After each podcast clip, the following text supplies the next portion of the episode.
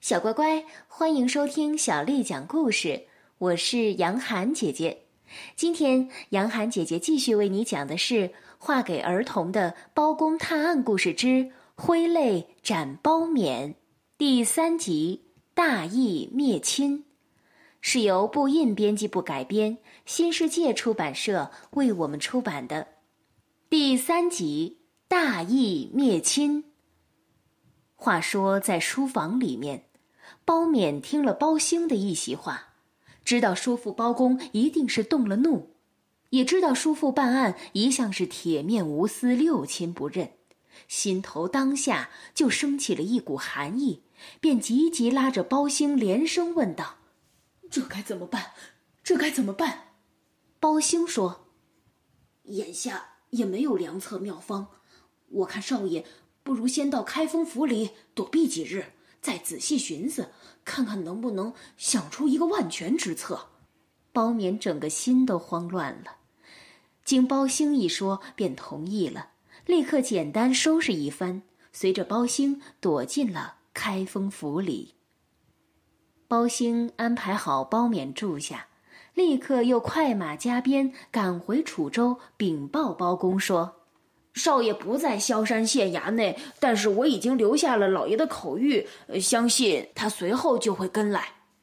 包公听了，心中悬着一丝疑惑，却也没有多问，一个人兀自坐在书房内沉思。次日一早，包公已经胸有成竹，他一声令下，吩咐王朝马汉带了一队人马冲进侯伯成府内搜查。当下就锁拿了侯伯成，从井底捞起自尽的锦娘，又在侯府搜出了大批宝物赃款。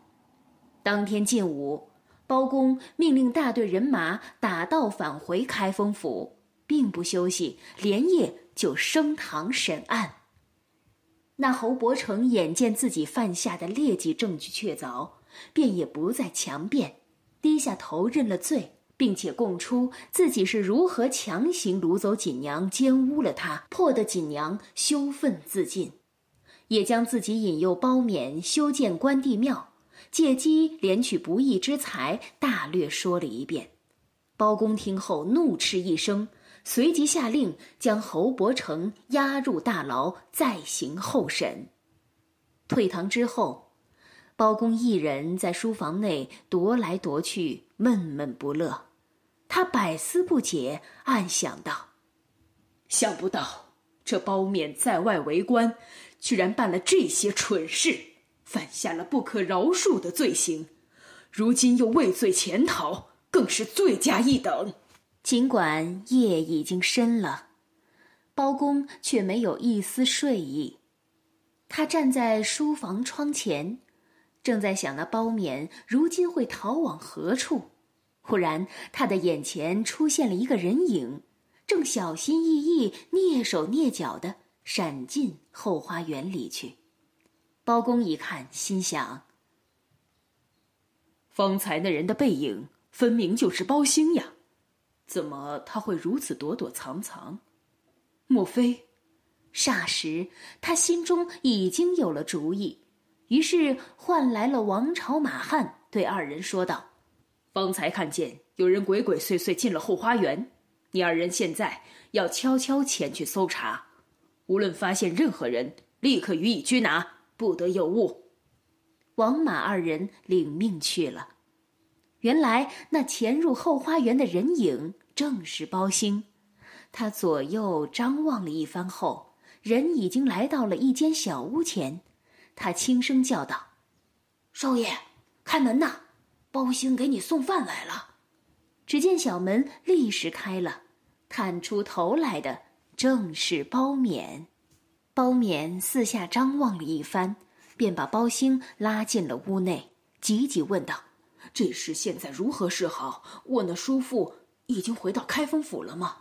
就在这时，王朝马汉已经带人持刀冲了进来，一看见所要捉拿的竟是包勉、包兴二人。顿时一脸错愕，只得将包公的吩咐说明了，随即将二人带回府里。次日五更，包公升堂问审，只见翟九、侯伯成、包勉等人一一跪在堂前。包公叫翟九与侯伯成、包勉二人对质，果然是罪证确凿，当堂就录下了口供。侯伯成罪当问斩，被押进了死牢。至于包勉，包公只问了他一句话：“你还有何话可说？”便转了头，不忍心再看。包勉跪伏在地，哭泣着说：“是侄儿违背了母亲的教训，犯下了这滔天大罪，正是罪有应得，请叔父不用容情。”依法判决吧。包公于是提笔写道：“萧山知县包勉昏聩枉法，包庇恶人，残害百姓，有负圣命，其罪当斩。”这时，包公握笔的手已是颤抖不已，再也写不下去了。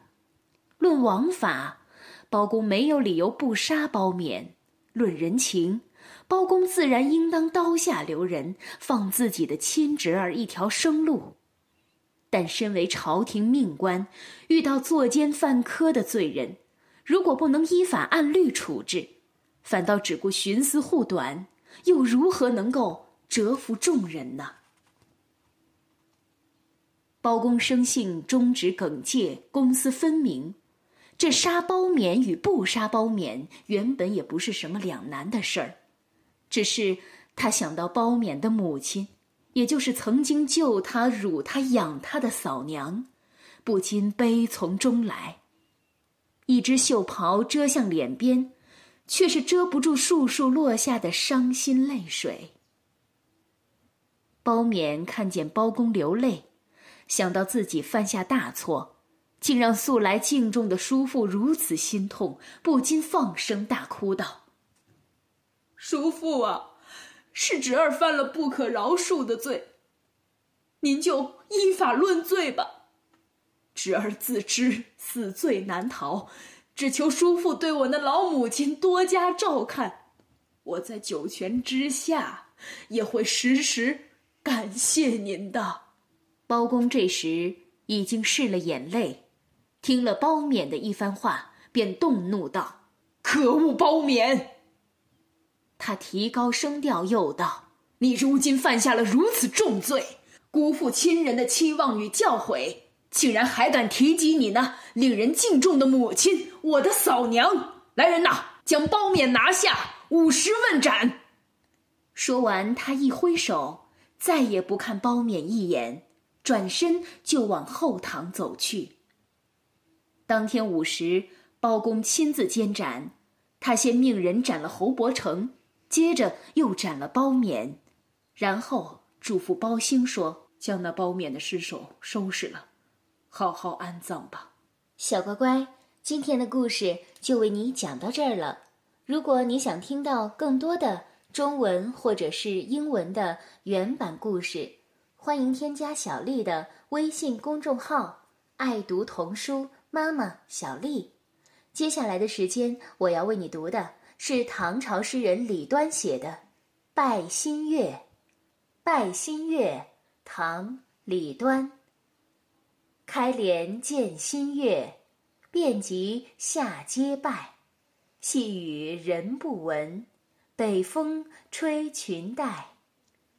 拜新月，唐·李端。开帘见新月，便即下阶拜。细雨人不闻，北风吹裙带。拜新月，唐·李端。开帘见新月，便即下阶拜。细雨人不闻，北风吹裙带。小乖乖，晚安。